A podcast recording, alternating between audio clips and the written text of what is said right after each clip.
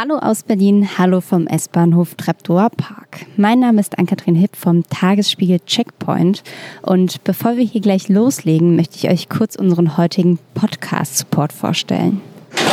Diese Folge wird finanziell unterstützt und zwar von Bookbeat. Bookbeat ist eine App, mit der ihr Zugang zu mehr als 75.000 Hörbüchern erhaltet, die ihr hören könnt, wann und wo auch immer ihr wollt. Quasi eine Hörbuch-Flatrate. Das Ganze gibt es ab 9,99 Euro pro Monat und mit dem Gutscheincode Checkpoint oder unter bookbeat.de slash checkpoint habt ihr jetzt die Möglichkeit, das Angebot vier statt zwei Wochen kostenlos zu testen. Zum Beispiel, um die beiden Bücher unseres heutigen Gasts zu hören. So viel dazu. Und jetzt kommen wir auch gleich zur Sache und ich freue mich sehr, dass Dennis Yücel heute bei mir ist. Der Journalist und Autor kam in den 90er Jahren für sein Politikstudium am OSI von Flörsheim am Main nach Berlin und ist dann erstmal geblieben. Er hat für die Taz und die Jungle World gearbeitet, hin und wieder sogar auch ein paar Texte für den Tagesspiel verfasst, bis er im Mai 2015 als Türkei-Korrespondent zur Welt ging. Was dann folgte, ist, wie er selbst sagt, eine Geschichte über Freiheit und Freundschaft, Demokratie und nicht so Demokratie. 376 Tage saß er wegen des Verdachts auf Propaganda für eine Terrororganisation im türkischen Gefängnis oder anders gesagt, die Türkei hat ihn weggesperrt, weil er seinen Job als Journalist gemacht hat. Über das, was war, aber auch über das, was heute ist, wollen wir bei einer Runde Berlin sprechen. Los geht's. Eine Runde Berlin, der Ringbahn-Podcast vom Tagesspiegel Checkpoint. So, dann müssen wir uns einfach mal ein Plätzchen suchen. Es ist ziemlich voll. Der Zuggewinne ist neu nach Schönfeld, der von so. so, gehen wir einfach mal hier rein. Sollen wir uns hier dazu setzen? Ist das in Ordnung? Hallo. Hallo. So. Dennis. Ja. Wir sind äh, drin, es ist sehr voll, aber ähm, es geht los. Okay. Bist du bereit? Schön, dass du aber da bist. Ja, Schön, dass das geklappt Danke für die Einladung. hat. Wir sind ja jetzt ähm, gerade am Treptower Park und da ja grundsätzlich unsere Podcast-Gäste entscheiden, an welcher Station es losgeht. Warum Treptower Park? Ach, das hat jetzt keine besondere Bewandtnis. Äh, ich hatte nur heute Vormittag in der Nähe zu tun und dachte, dann können wir uns doch gleich hier treffen. Aber, also das war heute ein bisschen Zufall, aber ähm, ich habe gerade zwei Berlin-Touristen, die ich auf dem Bahnsteig getroffen habe, die mich angesprochen haben. Ich habe die gleich empfohlen, wenn sie ein bisschen Zeit haben, dann können Sie sich das sowjetische Ehrenmal am Treptower Park anschauen. Das finde ich sehr beeindruckend. Auch die Geste, mit dem das errichtet wurde. So, das ist nicht lange vor der deutsch-sowjetischen äh, Freundschaft und diese ganze DDR-Propaganda, sondern das ist mit der Geste errichtet. Ihr habt uns überfallen. Wir haben 20 Millionen Menschen haben wir dabei verloren, aber wir haben euch niedergekämpft haben eure Hauptstadt erobert und jetzt setzen wir dieses Teil in eure Hauptstadt rein. Das finde ich, das find ich ähm, äh, auch diese, diese ganzen stalinistischen Monumentalität finde ich das sehr beeindruckend. Das habe ich Ihnen empfohlen und habe dann gesagt, schaut euch dieses Mahnmal an oder dieses Ehrenmal und geht danach einen Kaffee trinken auf der Insel der Jugend. Das finde ich sehr beschaulich, auch hier in der Nähe. Kleine Aber, Auszeit in der Großstadt. Ja, ich finde ich find das wirklich ein, ähm, dieses Ehrenmal und ähm, und die, die Insel der Jugend, das ist, so eine, das ist so eine Empfehlung für mich immer für Berlin-Reisende, die jetzt nicht zum ersten Mal in der Stadt sind und die das Brandenburger Tor oder das Pergamon-Museum und äh, Kreuzberg schon gesehen haben. Äh, für fortgeschrittene Berlin-Reisende ist das immer eine Empfehlung, weil ich das wirklich ähm, äh, auf diesen, in dieser wuchtigen Art äh, einfach interessant äh, finde. Die beiden Touristen, die sich eben angesprochen haben, ähm, kamen ja tatsächlich aus dem Allgäu und haben dich deshalb angesprochen, weil sie dich erkannt haben. Was, was hat der Mann zu dir gesagt? Er hat gesagt, dass, es, dass er das ähm, äh, schlimm findet, was mir da in der Türkei widerfahren ist, diese äh, die Haftgeschichte und so. Und hat mir gesagt, sie sind nicht alleine und hat gefragt, ob wir ein Selfie machen dürfen. Passiert das häufiger? Manchmal. Also seltener. Also es war in der letzten Zeit, hatte das abgenommen.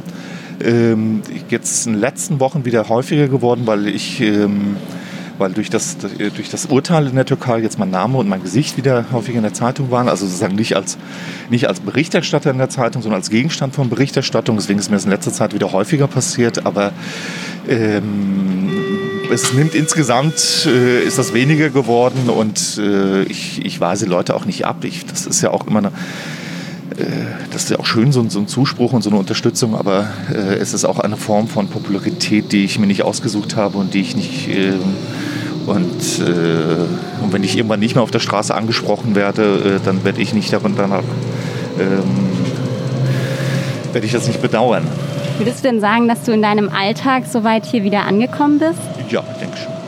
Es hat eine Weile gedauert. Ich habe ja nach meiner, äh, nach der Entlassung aus der Haft, habe ich zuerst ein paar, äh, wir haben zuerst ein paar, äh, paar Besuche hier in Berlin gemacht, Leuten, mich bei Leuten bedankt und Hallo, Hallo und Danke gesagt, unter anderem der Kanzlerin und einigen anderen Leuten und in meiner, halt Zeitung natürlich. Ja, ja, natürlich, natürlich. Er hat sich ja sehr für mich eingesetzt, ja. auch der damalige Außenminister Sigmar Gabriel und ähm, dann gab es eine Party, zugleich auch eine Vorstellung meines Buches, so ein Best-of aus, ähm, aus alten und zum Teil ganz alten Texten und einige neueren, äh, die, an denen ich während der Haft gearbeitet habe, was kurz vor meiner Freilassung erschienen ist, unter dem schönen Titel Wir sind ja nicht zum Spaß hier. Ähm, das haben wir gemacht, so eine Party und dann, also Buchvorstellung und, und, und, und Party. Das ist der Freundeskreis für Dennis, also meine Freunde, die sich während meiner Haft für mich eingesetzt haben äh, organisiert hat. Und danach habe ich ein paar Monate, die folgenden Monate habe ich bei meinem Vater verbracht in äh, Frankfurt, der schweren Frankfurt am Main. Aber Frankfurt. natürlich Frankfurt am Main ist. Okay. Was für eine Frage. Wo kommst du her? Ich komme, äh, ja, wir kommen ja aus der Nähe. Ähm, ich komme aus der Nähe von Mainz tatsächlich. Eben, wer fragt denn vielleicht Frankfurt? Entschuldigung, Flirten. Ja, ich habe ich hab kurz. Kann jemand das umgezogen ist? Okay, ähm, dein Vater Frankfurt am Main natürlich. Ja. Ähm, nee, der, der war schwer krebskrank. Und ähm, bin dann zusammen mit meiner Schwester Ilka und meiner Mutter haben wir dann auf den, auf den letzten Weg äh, begleitet, was nicht einfach war, aber immerhin haben wir noch die Möglichkeit bekommen, uns zu sehen. Das wäre, wenn ich noch ein paar Monate länger im Knast geblieben wäre, äh, wäre das nicht mehr möglich gewesen. Und danach ähm, äh, haben wir uns verabschiedet, aus, nicht nur aus Berlin, sondern auch aus, also aus, aus Deutschland. Und äh, meine Frau Dilek hatte mir mal in den Knast geschrieben, wenn wir wenn du hier rauskommst, dann sollten wir eine Zeit lang irgendwo leben, wo unsere Füße die Erde berühren. Mhm. Und ich bin nun wirklich, ich bin überhaupt kein, kein Naturfreak. Ich verabscheue es im Freien zu, zu campen, habe ich, hab ich immer verabscheut. Ich habe zu Hause, ich hatte, ich hatte noch nie Topfpflanzen. Alle Versuche äh, in der Art sind alle grandios gescheitert. Selbst der Basilikum hält bei mir in der Küche keine zwei Tage. Aber als ich in diesem Knast saß und in dieser, äh, in dieser, dieser Komposition, in dieser Symphonie aus, aus Stahl, Beton und Stacheldraht, hat, hat sich dieses Bild von Dilek, was in, in einem Brief schrieb, dass unsere Füße irgendwo die Erde berühren. Das hat sich so in mich äh, eingebrannt und den Ort, ein Ort, äh, wo wir das gefunden haben, das war, in, das war in Sizilien, in der Nähe des Ätna die schwarze Erde des Ätna, das waren dann die, äh, die Erde, die unsere Füße berührt haben, wo wir ähm, uns zurückgezogen haben, wo wir auch Zeit miteinander verbracht haben. Ich, ich, wir kannten uns ja gerade mal ein halbes Jahr, als ich verhaftet wurde. Und zum Zeitpunkt meiner Freilassung war das so, dass wir mehr Zeit ähm, getrennt waren. Getrennt und halt, äh, nachdem wir im Gefängnis geheiratet haben, in den ersten Wochen war es gar nicht möglich, äh, nachdem wir im Gefängnis dann geheiratet haben, konnten wir uns einmal die Woche sehen, getrennt, meistens durch, mhm. durch eine Trennscheibe äh, getrennt. Und zum Zeitpunkt meiner Freilassung hatten wir mehr Zeit, auch durch eine Trennscheibe äh, verbracht und äh, äh, ähm, durch eine Trennscheibe getrennt miteinander verbracht, als wir vorher in Freiheit zusammen hatten. Und das, ähm, das haben wir auch ein bisschen nachgeholt, hatten eine Zeit für uns. Und wie, wie so auf, halbe, auf, auf, halber Strecke, so am Hang des Ätna. Äh, hat man so ein Haus ja. äh, gemietet in äh, Trecastani bei Catania. Ähm, ein kleines Haus auf dem Gelände eines ähm, äh, eines verfallenen sizilianischen, ein bisschen verfallenen sizilianischen Palazzos, aber das gehört ja auch zum Charme der Region, dass da alles ein bisschen verfallen ist. Das war so die so Ambiente wie in so einem Fellini-Film. Und dort hatten wir auf diesem Anwesen hatten wir, äh, hatten wir ein äh, separates Haus und haben auf der einen Seite von unserem Garten haben wir auf der einen Seite auf den Ätna geschaut, der ab und zu mal dann so Lava spie und auf der anderen Seite konnten wir das Mittelmeer äh, am Horizont sind. Das war sehr schön. Haben wir ein Jahr verbracht und ich habe da auch ein Buch geschrieben, ein neues Buch. Ähm, Agent-Terrorist, das letztes Jahr bei Kidno Witch erschienen ist. Das habe ich auch da äh, geschrieben und danach, nach einem Jahr, äh, ungefähr letzten, letztes Jahr im Sommer sind wir, äh, sind wir zurück. Und dann haben wir in Berlin auch, gar nicht, also nicht so weit vom Treptower Park, haben wir dann die Hochzeitsfeier, die damals im Knast äh, ausgefallen ist, Ähm, da haben wir dann nachgeholt hier ganz in der, ganz in der Nähe und danach war ich auf, auf Lesereise mit, ähm, mit dem Buch. Das war auch, das war auch schön, weil, ich in, weil das für mich nicht nur, äh, nicht nur Buchvorstellung war, das war es natürlich auch, aber das war auch so ein bisschen äh, für mich auch so eine kleine Dankesrunde äh, in Deutschland, in der Schweiz, in Österreich. Äh, wirklich war, war über, überwältigend, weil es äh, sehr, sehr viele Leute äh, kamen. Und es war für mich, wie gesagt, nicht nur eine Buchvorstellung, sondern auch nochmal ähm, in Orte zu fahren, zum Beispiel, den ich nie vor, in Graz zum Beispiel, war ich noch nie zuvor in meinem Leben, aber es gab ein Autokorso da und äh, also auch solche Orte besuchen und mit Menschen in, in Kontakt kommen, ähm, die sich für mich eingesetzt haben und das war, das war schön und, äh, und seither äh, und danach habe ich wieder angefangen bei der Welt zu arbeiten und, äh, und lebe auch wieder in Berlin. Bevor wir jetzt dann tatsächlich auch nochmal zu der aktuellen Gegenwart kommen, würde ich schon nochmal eine kurze Rei Zeitreise, du hast jetzt schon ein bisschen angerissen, zu der Zeit im Gefängnis wagen. Du hast ja 367 Tage eingesessen in Sirini. Erdogan hat kurz nach deiner Verhaftung gesagt, äh, höchstpersönlich, dass solange er an der Macht sein wird, du nicht mehr ausgeliefert wirst. Hast du jemals am Anfang daran gedacht, dass das so kommen könnte? Also hast du irgendwann zwischenzeitlich damit gerechnet, dass du dieses Gefängnis nicht mehr oder zumindest für sehr lange Zeit nicht mehr verlassen könntest? Ähm, nee. Also ich habe immer, als ich im Moment, als das Hafturteil gefällt wurde, flüsterte mir mein Verteidiger Wesel Ock, der einen Klassenjob gemacht hat in der ganzen Zeit, Wesel flüsterte mir zu, fünf Monate. Höchstens fünf Monate, länger können sie dich hier nicht behalten. Ähm, und das war immer noch die, äh, sozusagen die, das war die, die höchste Einschätzung von allen. Andere Leute haben auch in der Türkei haben mit weniger gerechnet und der unausgesprochene, auch die Bundesregierung im Übrigen, und der unausgesprochene Subtext davon lautete natürlich, natürlich können Sie jemanden auch lebenslang einsperren oder wie auch immer, aber das sozusagen die unausgesprochene Grundlage dieser Einschätzung lautete, Deutschland und die Türkei sind eng miteinander äh, verbunden, politisch, wirtschaftlich und so weiter. Äh, und die türkische Regierung kann es sich nicht auf äh, langfristig leisten, einen Konflikt äh, mit Deutschland einzugehen über einen Journalisten, dem nichts als seine Texte vorgeworfen werden.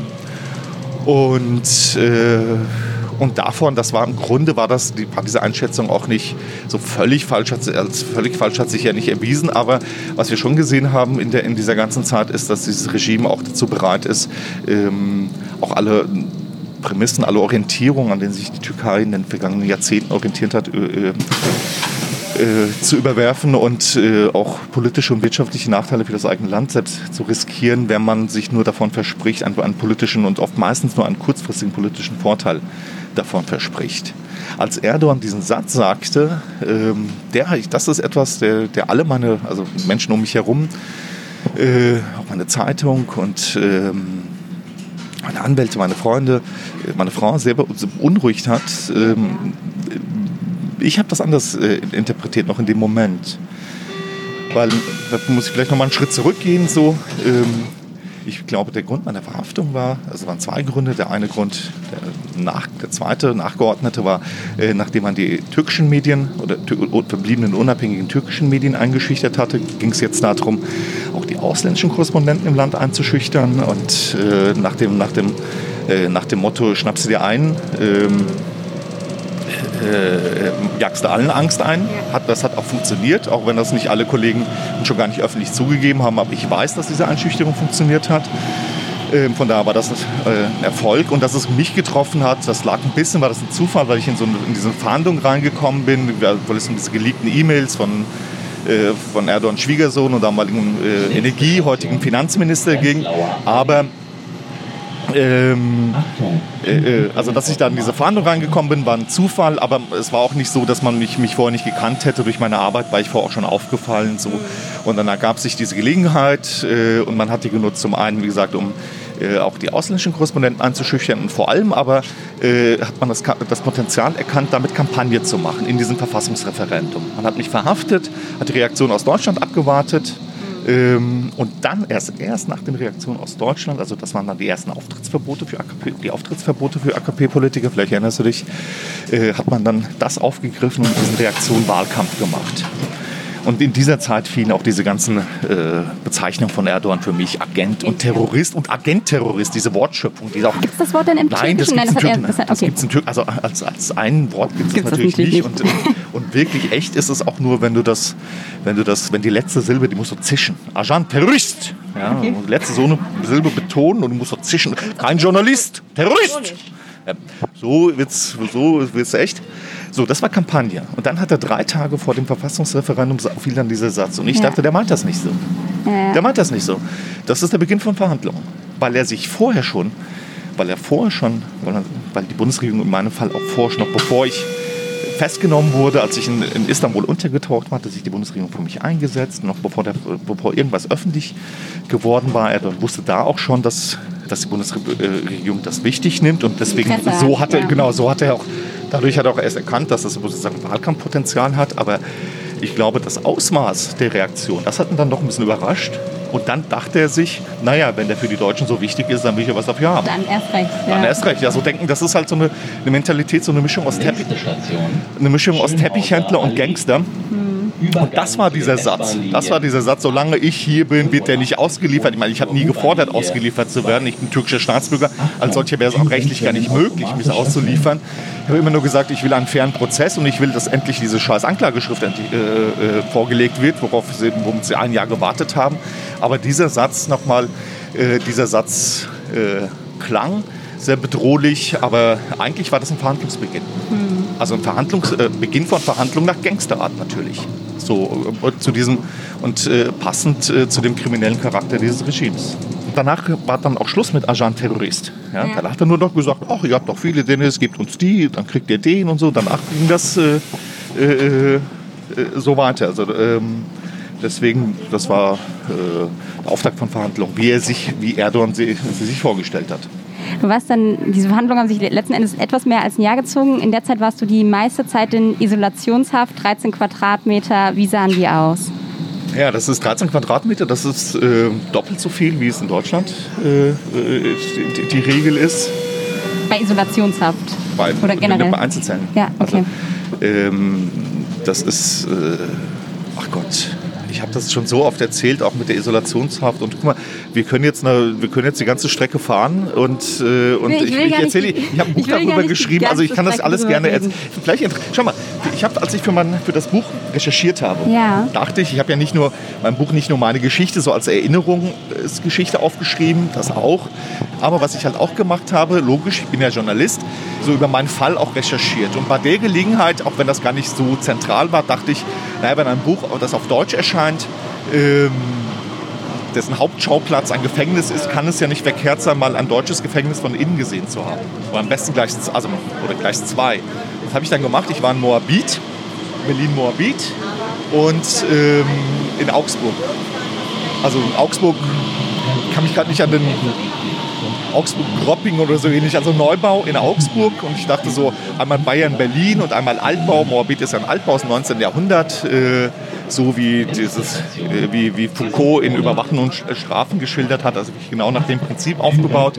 Und dieses Gefängnis in Augsburg, das war Neubau. Ich wollte auch ein bisschen den Kontrast zwischen Alt und Neubau. Und was ich wirklich erschreckend fand dann auch äh, äh, in Moabit gerade, dass da Zustände in einigen äh, äh, Zellen äh, sind, nach denen heute in Deutschland auch nicht mehr gebaut wird. Also solche Bilder, wie du vielleicht auch so von Filmen oder so in Erinnerung hast, hast du so dann die Toilette, die mitten im Raum steht.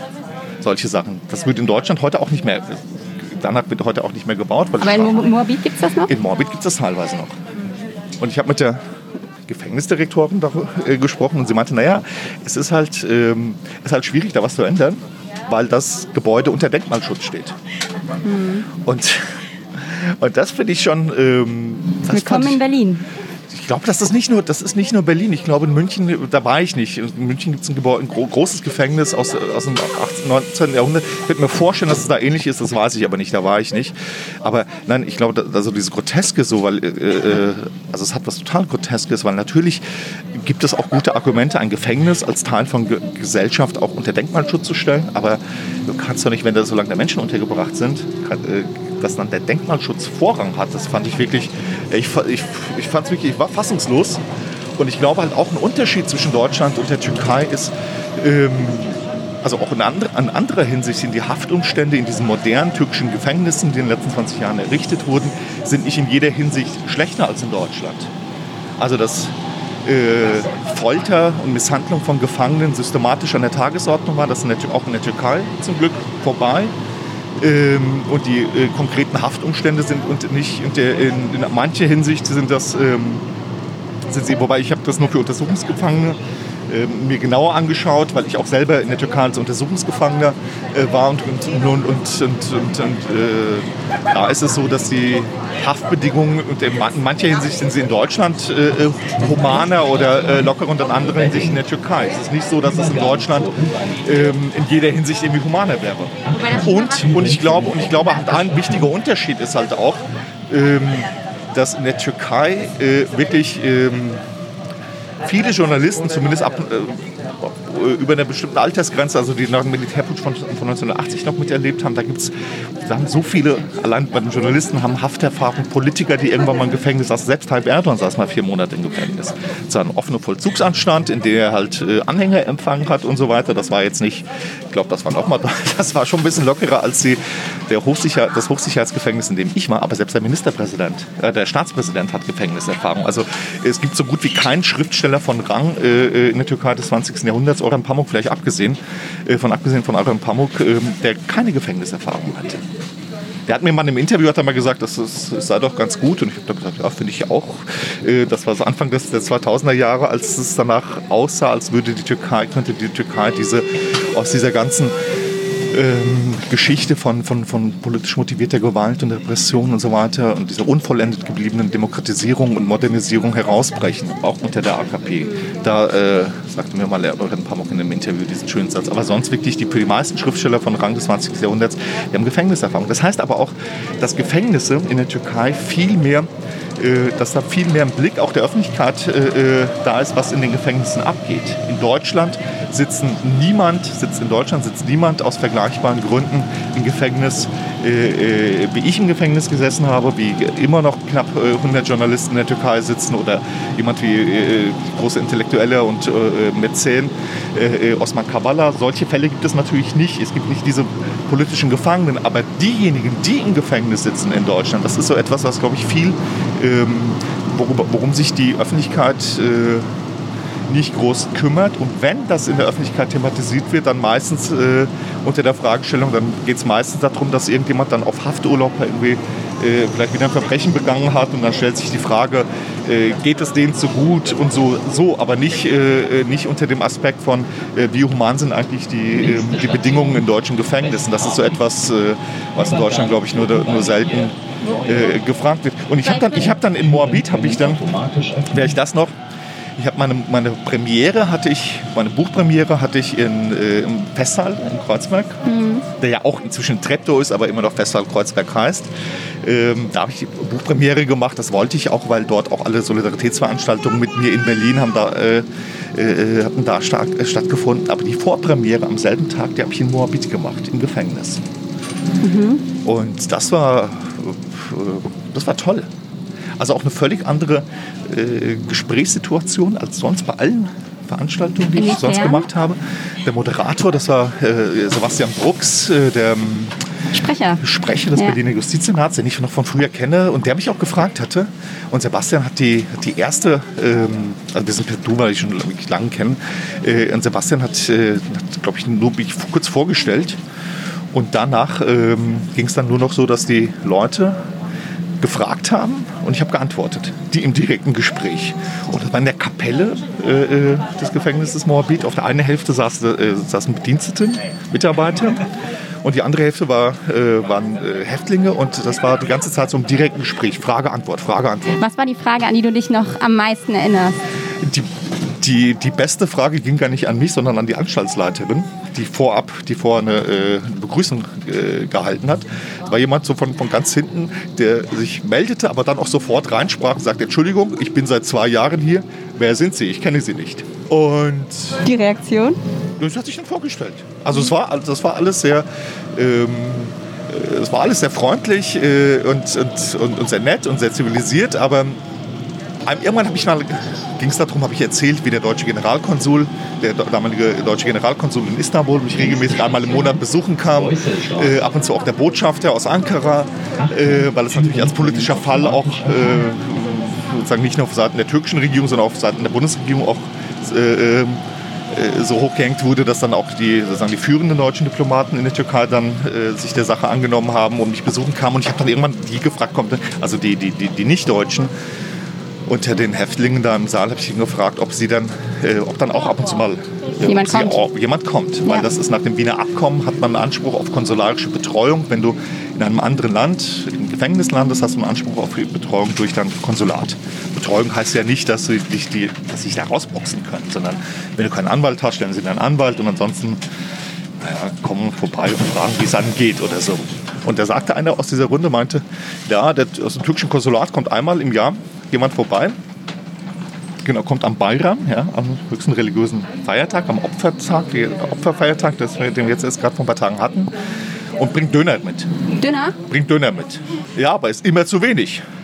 Worauf dann Gelächter ausbrach, vor allem auf Seiten der, äh, der Mitarbeiter äh, der JVA, worauf dann der, äh, dieser Mann sagte, das ist nicht lustig.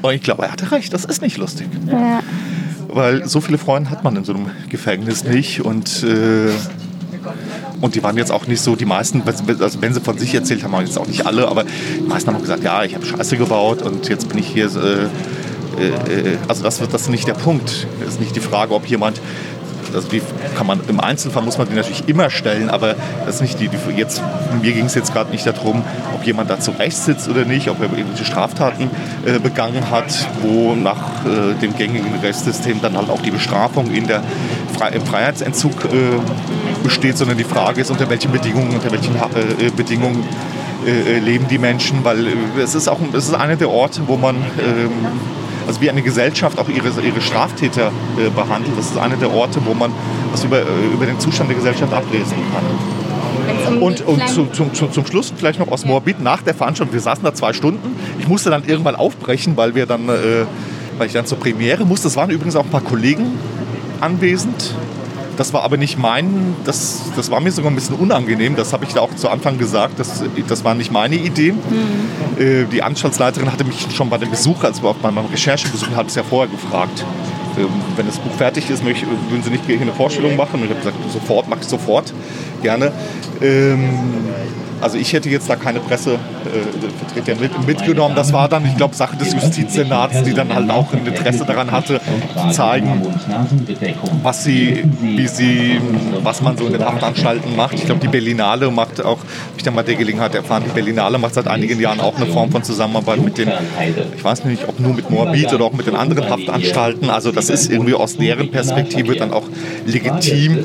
Ähm, das war mir nur wichtig, das habe ich da aber auch, äh, das habe ich Sebastian Brooks gebeten, gebeten zu sagen und ich habe dann auch nochmal gesagt, du, Leute, ich wäre auch gekommen, wenn das jetzt, wenn hier keine Presse äh, wäre, ich, ich habe euch hier nicht, äh, ich wollte euch hier nicht als Staffage für meine für Buchreklame oder so mhm. benutzen. Und nach der Veranstaltung sagte jemand zu mir, ach, das ging so schnell vorbei, kommen Sie doch häufiger vorbei, dann vergeht die Zeit hier schneller. Und ich glaube, äh, mehr äh, größeres Lob von jemandem, der gerade im Knast sitzt, kann ich mir eigentlich nicht vorstellen. Was war denn dein Trick, damit die Zeit schneller vergeht? Ich habe gekämpft. Ich war die ganze Zeit, also so, was ich vorhin erzählt habe, bei diesem, bei diesem Moment mit, ähm, wie ich sagen, diesen Satz von Erdogan analysiert habe, das war so etwas, was ich, wie ich eigentlich die ganze Zeit, irgendwie die, die, die meiste Zeit verbracht habe. Ich war in absoluter, zehn Monate in absoluter Isolation. Also ich habe außer Anwaltsbesuchen ähm, und meine Frau dann, die dann irgendwann kommen konnte, ein paar Mal waren mein Vater, meine, meine Eltern und meine Schwester da, aber äh, äh das immer nur, also einmal die Woche, äh, eine Stunde äh, wenn überhaupt, ähm, war ich die ganze Zeit alleine. Aber wie ich, die ganze, wie ich die Zeit meistens verbracht habe, das war immer zu überlegen, zu analysieren, wo stehen wir gerade, was macht die Gegenseite, was hat sie vor, was macht Erdogan oder äh, äh türkische Regierung, was sagt sie, was macht sie, was beabsichtigt, äh, was bezweckt sie damit, was können wir dagegen tun. Also wir, sagen alle auf meiner Seite, also meine, äh, meine Unterstützer, äh, meine Zeitung, die Bundesregierung und ich war auch ein bisschen auch von der Hybris, auch ähm, von einer gewissen Hybris auch besessen. Ich habe dann auch so mit, ich habe mit meinen Leuten über Kassiber kommuniziert, die ich, ähm, die ich dem Anwalt in der ersten Zeit wirklich diktiert habe, weil ich da auch nicht schreiben durfte und irgendwann konnte ich in dieser Anwaltskabine dann auch selber schreiben, habe dann auch immer Empfehlungen abgegeben, jetzt das und das machen und das ist die richtige Forderung, das ist die falsche Forderung und äh, immer versucht, also zu analysieren, die Lage begreifen, wo stehen wir gerade und dann versuchen, äh, äh ja, geeignete Maß Gegenmaßnahmen äh, äh, äh, zu überlegen. Und ich Macht war das nicht auch total kirre? Nein, ja, ja, aber besser daran kirre werden als an was anderes, als an Langeweile oder an Verzweiflung oder so.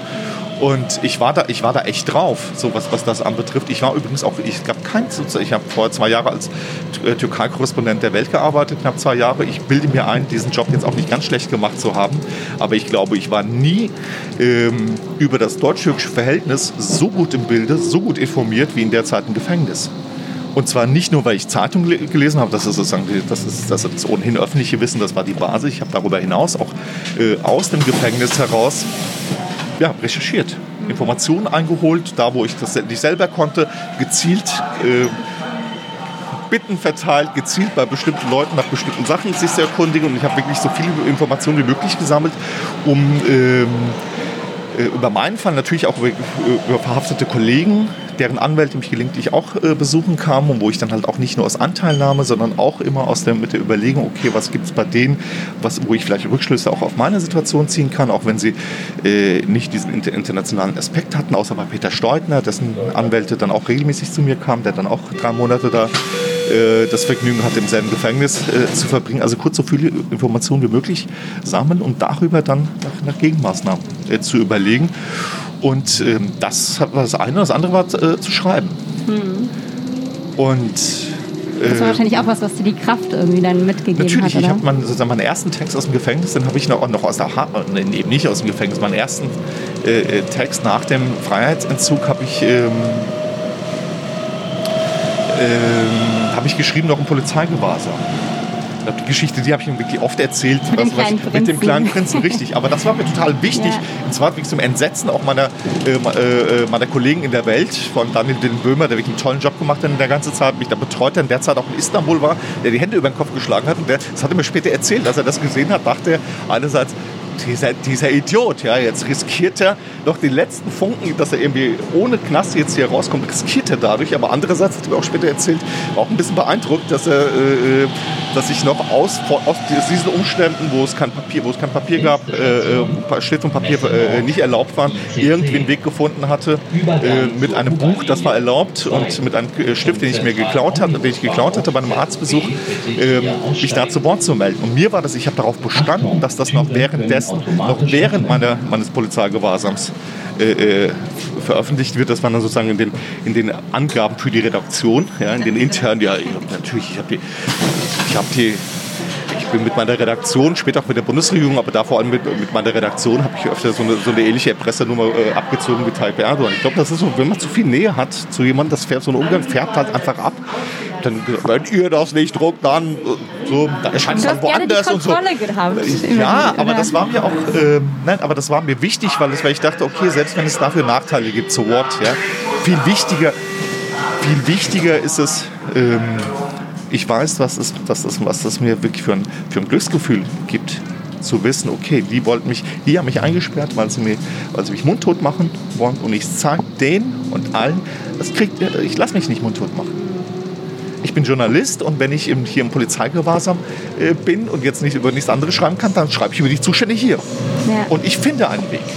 Und ich lasse mich nicht klar kriegen. Und dieses, äh, das war etwas, äh, was mir wirklich total, ähm, äh, was mir total Kraft gegeben hat. Und, und ähm, es gab einen Moment, da wirklich, wo ein bisschen hätte, wo es ein bisschen hätte heikel, äh, äh, wo es ein bisschen Nächste Station Westkreuz. Wo meine Stimmung ein bisschen nachließ. Ähm, das war, es war im Sommer, als Wesel hatte mir gesagt, mein Anwalt fünf Monate. Ja? Ich habe vorhin schon mal erzählt, diese fünf Monate, das hab ich so, hab, hatte ich so in Erinnerung, so fünf Monate. Ich habe da auch in meinem Wandkalender, ich hatte so einen Abreißkalender, den sie da allen verteilen, damit man die Zeit, das Zeitgefühl nicht verliert, sagen sie so schön. So mit der Religionsbehörde, mit den Gebetszeiten und noch irgendwelchen Koranversen oder irgendwelche äh, äh, welche andere Weisheiten. So eine alte. Und da habe ich mir, hatte ich mir die fünf Monate auch markiert mit so einem Stück Klebestreifen und so und habe mir geguckt, so äh, zwischen Daumen und Zeigefinger, wie viele Blätter noch da übrig sind. Und kurz bevor diese fünf Monate abliefen, wurde Peter Steutner zusammen mit türkischen Menschenrechtlern auf der äh, Insel Bükater verhaftet. Es gab diese, derselben, äh, einen Tag vorher oder nachher, äh, wurde diese Liste publik, äh, vermeintliche Liste von äh, terrorunterstützenden Unternehmen, ähm, was die, äh, also worunter Spätis und Imbisse und so in Deutschland waren, aber halt auch Daimler und BASF und so weiter. Worauf dann Gabriel seinen Sommerurlaub unterbrach, in die Tür nach Berlin reiste und in einer Pressekonferenz äh, die Neuausrichtung der Türkei-Politik verkündete. Und da ging es um die Deckelung dieser Hermes-Bürgschaften, also dieser Bürgschaften für Exporte. Er hat, er hat gesagt, äh, unter diesen Umständen könne die Bundesregierung deutschen Unternehmen nicht ähm, raten, in der Türkei zu investieren. Gut, paar, also Siemens hat das trotzdem gemacht. Ja. Äh, Wir hatten kurz vorher so eine riesen, riesen Windkraftanlage, Riesendeal.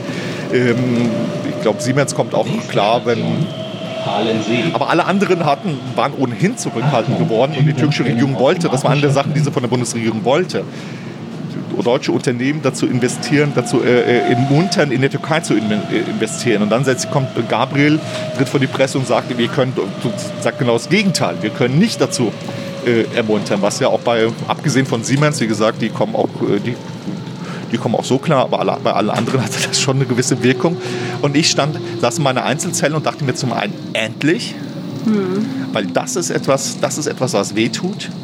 Das ist nicht Symbolpolitik und das ist nicht Starksprech. Du kannst auch mit so einem Regime kannst du ähm, auf diesen äh, äh, mit dem kannst du, den kannst du nicht Paroli bieten, indem du dich, indem du versuchst, deren sozusagen den, den, den äh, dem Starksprech irgendwie genauso Starksprech entgegenzusetzen. Das wirst du einem, bei so einem autoritären Regime auch immer verlieren, weil äh, die quasi keine Schamgrenzen haben. Und das will ja auch im Zweifel sein. Das ist, das ist nicht der richtige Weg. Also nicht die klare Kante zeigen. Klare Kante ist, klare Kante kann, kann jeder Depp. Also nicht also verbal klare Kante zeigen, sondern dort, an, äh, äh, dort Kante zeigen, wo es halt auch weh tut. Und das, äh, äh, und das waren die wirtschaftlichen äh, äh, Beziehungen. Das war genau das, was ich die ganze Zeit auch äh, ich ge- gehofft hatte. Und jetzt kam diese Ankündigung und ich dachte einerseits endlich und andererseits dachte ich scheiße. Mist. Weil äh, natürlich wird die Türkei nicht am nächsten Tag sagen, na gut, dann Ja. lassen wir den laufen, sondern erstmal bedeutet das die nächste Eskalation, weil sie das jetzt auch nicht einfach sie, auf sie so sitzen lassen werden. Und kurz vor Ablauf dieser fünf Monate, und dann sagte ich, gut, jetzt, das kann ich jetzt, ähm, äh, das kann ich jetzt knicken.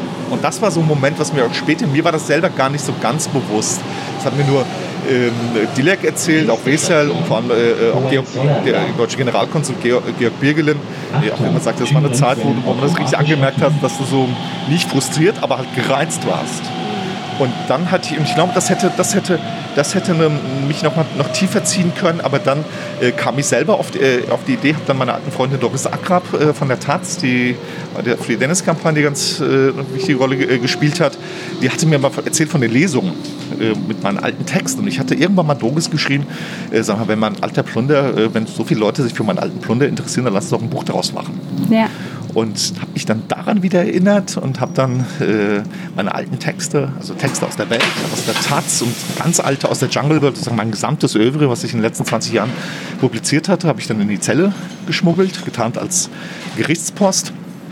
Und habe dann angefangen, da an diesen Tex Texte auszuwählen, die ein bisschen, äh, äh, dann nächsten Schritt der Auswahl ein bisschen zu überarbeiten und so. Und das war die, ähm, und so habe ich mich also wieder durch, durch Arbeit, äh, durch Schreiben, auch wenn ich in der Zeit habe ich, glaube ich, keinen Beitrag in der Welt geschrieben und auch keine Interviews, keine schriftlichen Interviews gegeben, weil ich dann an, diese, äh, an dem diesen, Buch. Al- äh, an dem Buch gearbeitet habe. Aber so habe ich, ähm, äh, so habe ich dann diese, diese, äh, diese Zeit, die sonst vielleicht zu einer Krise geführt hätte, äh, gut überstanden. Und ich habe aber insgesamt im Gefängnis, ich hatte keine, ich habe ein paar Mal geweint, so aus Rührung, weil ich ein paar manche Sachen Du hast auch unheimlich viel haben, Post aber bekommen, ne? Also ich glaube, irgendwann hat dein Anwalt mal 2000 Briefe Nee, oder nee, so nee, nee, nee, das ist nicht über meinen Anwalt, das ist, ähm, ich habe, ich, 2000, die Welt hat, ich habe am Anfang gar keine Post bekommen. Aber warte, lass mich noch zu dem Schreiben noch was sagen, dann Ja. komme ich zu der Post. Ja. Ich habe so, ich hatte dann irgendwann, weil ich halt alles mit der Hand geschrieben habe und das, also im Gefängnis ging das. Das war ein Polizeigewahrsam, wo Papier und Stift verboten waren. Im Gefängnis konnte ich mir im Laden äh, Papier und Stift bestellen, was dann von meinem Konto dann abgebucht wurde, zusammen mit anderen Einkäufen, so Kaffee, Zigaretten, was man so braucht, Cola. Ich habe im Knast angefangen, Cola zu trinken. Ich bin davon, musste das mal langsam wieder loswerden, weil ich merke, dass jetzt auch dieses, äh, naja, egal, anderes Problem. Bis heute eine Äh, Cola-Sucht. Ja, Was ja. ist aus dem Gefängnis geblieben? Das ist aus dem Gefängnis geblieben, ja, ja. Ja. Aber ich- Aber ich, ich, bin der, ich habe da jetzt den Kampf angesagt. So, ähm, äh, was wollte ich sagen? Ach ja, mit dem Schreiben. Ähm, Im Gefängnis war das Problem, ähm, nicht, nicht an Papier und Stift zu kommen, sondern die rauszuholen. Also Sachen rauszubringen. Und dann habe ich irgendwann auch einen Weg gefunden, die, also ziemlich bald dann auch äh, zuerst im Gespräch mit, den, mit der Anwaltskabine. Das waren so kurze Notizen auch an die Öffentlichkeit oder an Freunde oder so, aber in diesen Kabinen so, also wirklich ausführlichen Text oder so schreiben äh, wäre da nicht und dann an Bucharbeiten schon gar nicht. Aber da habe ich dann auch Wege gefunden, ich will jetzt auch nicht alles erzählen, äh, aber das, das rauszuschmuggeln. Und auf demselben Weg haben wir dann irgendwann äh, Briefe reingeschmuggelt, weil am Anfang bekam ich gar keine Post. Weder meine Briefe äh, an Dilek äh, sind rausgegangen, noch äh, ihre Briefe bei mir. Und dann fing irgendwann nichts. Und dann fing irgendwann Dileks Mutter, meine Schwiegermutter, fing irgendwann an, mir regelmäßig in den Knast zu schreiben. Drei, vier, fünf Postkarten die Woche, sechs Briefe, Postkarten, meistens Postkarten. Und die habe ich bekommen. Sonst nichts. Keine Briefe, keine Briefe, auch nicht Briefe von meiner Mutter oder von meiner Frau, aber Briefe von der Schwiegermutter. Wo, woran lag das? Ich weiß es nicht. Ich habe das immer mal Dilek erzählt, worauf sie dann sagte, naja, vielleicht sehen sie darin eine zusätzliche, also das als zusätzliche Bestrafung. so nach dem Motto, jetzt den geben wir es jetzt und, den, und jetzt geht auch noch die Post der Schwiegermutter. Und das habe ich irgendwann mal, ich habe ein Gespräch mit, dem, äh, mit der äh, Anstaltsdirektion beantragt, dann auch äh, bekommen, saß dann in dem, beim, beim stellvertretenden An äh, äh, Direktor und eine der Sachen, die ich angesprochen habe, eine war, dass ich äh, im Zuge des Ausnahmezustands waren auch so Rechte, die man selbst wenn du eine, eine Einzelzelle hast, waren außer Kraft gesetzt worden, dass du dich für ein paar Stunden in der Woche mit Gefangenen zusammenschließen lassen kannst oder auf den Sportplatz besuchen kannst. Das war, als ich verhaftet wurde, war das außer Kraft gesetzt worden. Dass diese Sachen wurden nach und nach, der Sportplatz wurde wieder geöffnet. Aber ich war selbst auf diesem Sportplatz alleine. Alleine mit einem Ball, hat einen Fußball Und hast gekauft dann mit im Knastladen. Fußball Hab ich, gespielt? ja, ja, natürlich. Ich habe gut, ich habe auch äh, ich habe auch jedes Spiel auch gewonnen, natürlich. Ich habe irgendwann meine, Immerhin, ja. ja, ich habe irgendwann bei der, bei der, zu, zu einer Veranstaltung, zu einer Solidaritätsveranstaltung in Hamburg, habe ich eine kleine Grußbotschaft verfasst und da auch den, den Tipp gegeben, ähm, vielleicht wäre das auch was für den Hamburger SV, ja, weil es wird, es, es Die haben wird, sich bestimmt gefreut. äh, hätten sich mal an den Tipp gehalten. Also es wird einfach dort, Fußball wird deutlich einfacher. Äh, Sartre hat mal gesagt, dass äh, Fußball erschwert sich immens durch die Anwesenheit einer geg- gegnerischen Mannschaft. Und die hatte ich nicht. Dadurch wird es einfacher. Deswegen war Ja. das auch mein Tipp an den HSV. Ich glaube, hätten sich an den Tipp gehalten, wären sie heute noch erstklassig. Ähm, jedenfalls war das einer der Punkte, dass ich. Ähm, es ist zwar, es zwar ganz, ganz schön, den Platz immer als Sieger zu verlassen, aber eigentlich war das auch ein bisschen öde und ich dachte wenigstens, dass wenigstens auf dem Sportplatz mit, mit, mit anderen Leuten, äh, also auch die Leute äh, in meiner Reihe, die Häftlinge, die meisten ehemalige Staatsanwälte und Richter und so, die waren dann auf dem Sportplatz, wurden dann zu dritt oder so hingeführt und ich war selbst Ja. da allein. Das war eine der Sachen, die ich bei dem Gespräch mit dem Anstaltsdirektor angesprochen habe und die andere war, Warum äh, kriege ich Post von meiner Schwiegermutter? Warum kriegen uns sonst keine? Nein, ich habe ja nicht mich über die Post meiner Schwiegermutter beschwert. Ich habe dann nur gesagt, warum. äh, Ich habe das gefragt und habe dann auch ähm, ich hab diesen Witz von Dilek quasi wiederholt, worauf er, worauf er dann auch grinsen musste. Und Dilek und ich hatten uns ähm, eingestellt, uns zu schreiben. Achtung, Türen können automatisch öffnen. weil wir, also wir hatten ja auch andere, wir hatten die Möglichkeit, über die Anwälte auch zu kommunizieren und deswegen dachten wir, also wir brauchen uns keine Briefe zu schreiben, die nicht ankommen. Und nach diesem Gespräch mit dem Anwalt, Anstaltsdirektor, am nächsten Tag kamen sie an meine Zelle und haben mir drei Briefe gegeben, die Wochen vorher abgeschickt worden waren. Drei Briefe. Aha, okay, irgendwo liegen sie also hier, die Briefe. Und dann haben Dilek und ich das auch wieder probiert, um zu schreiben. Und danach, äh, die, wurden- die habe ich danach bekommen. Und vereinzelt andere Briefe, aber wirklich nur sehr vereinzelt und vor allem weil, ähm, äh, auf Türkisch und aus, aus der Türkei abgeschickt. Und dann hat Dilek irgendwann dazu in einem Interview mit dpa äh, dazu aufgerufen, nicht nur mir zu schreiben, dieses Aufruf gab es vorher auch schon, es gab auch Kampagnen so von Amnesty, von der Taz, von, äh, ich glaube, der Deutschen Journalistenunion. Äh, äh, aber was die dann gemacht haben, weil, weil das halt nicht ankam, hatte nicht nur aufgerufen, aufgerufen, mir zu schreiben, sondern die Welt hatte auch eine Mailadresse eingerichtet, schreibdennis.welt.de. Und diese Sachen wurden ins Türkische übersetzt und dann in die Post gelegt kam aber immer noch nicht an. Und dann habe ich irgendwann zu Daniel, also Daniel wissen lassen, wenn das nicht so geht, dann machen wir es halt anders. Und das Zeug haben wir, das haben wir reingeschmuggelt. Das haben wir reingeschmuggelt. Das sind, das sind die 2000 Briefe ohne die Hasspost. Ja. Ja. Die haben die Kollegen äh, aussortiert. Ähm, und äh, und das, das, das Besondere daran, äh, ich glaube also mit, mit, wir, 2000 Briefen, auf der Grundlage kann man wirklich empirische Sozialforschung betre- betreiben. Das ist schon eine Zahl. Und deswegen habe ich auch eine ziemlich genaue Vorstellung davon, weswegen diese, äh, diese Free Dennis-Geschichte so groß war und die Anteilnahme so breit war. Ich glaube, auf der einen Seite hatte das nämlich sehr viel mit mir persönlich zu tun. Also dass dann, was weiß ich, auf dem am Tag, Internationalen Tag der Pressefreiheit am Brandenburger Tor dann die Taz und die Welt und die Bild und die Jungle World äh, zusammen äh, und Reporter ohne Grenzen da zusammen, äh, äh, also dann Veranstaltungen organisieren, die meine Freunde äh, unterstützen, die meine Freunde organisiert haben. Das hat natürlich was mit meinem persönlichen beruflichen Werdegang zu tun.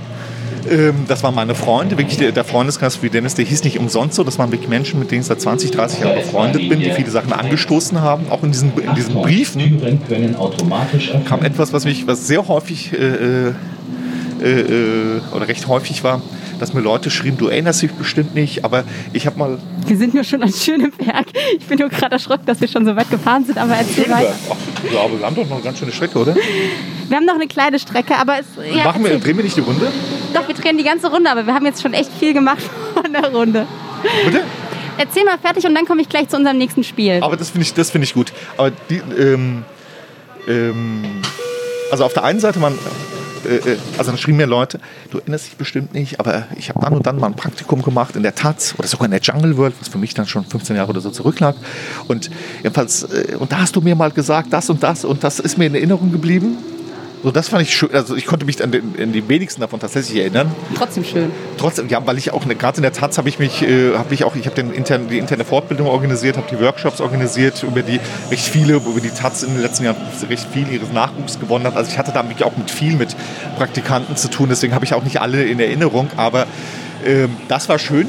Das war also wirklich auch sehr persönlich so, was mir auch das Gefühl gab, okay, hast du nicht alles in deinen, äh, was waren das zu dem Zeitpunkt, 45 Lebensjahren, äh, 44 Lebensjahren äh, äh, äh, falsch gemacht, ja, wenn Ja. du so was zurückbekommst. Also auf der einen Seite ging das sehr mit mir eng, eng äh, hatte das hatte diese Breite der Anteilnahme sehr eng mit mir, mit sehr viel mit mir zu tun. Und auf der anderen Seite war das weit weg, weit weg von mir, weit weg sogar von der Türkei, dass wir Menschen schrieben, übrigens auch so quer äh, äh, durch, durch, durch ähm, was ich dann auch nur, was, weil es einige dann auch erzählt haben.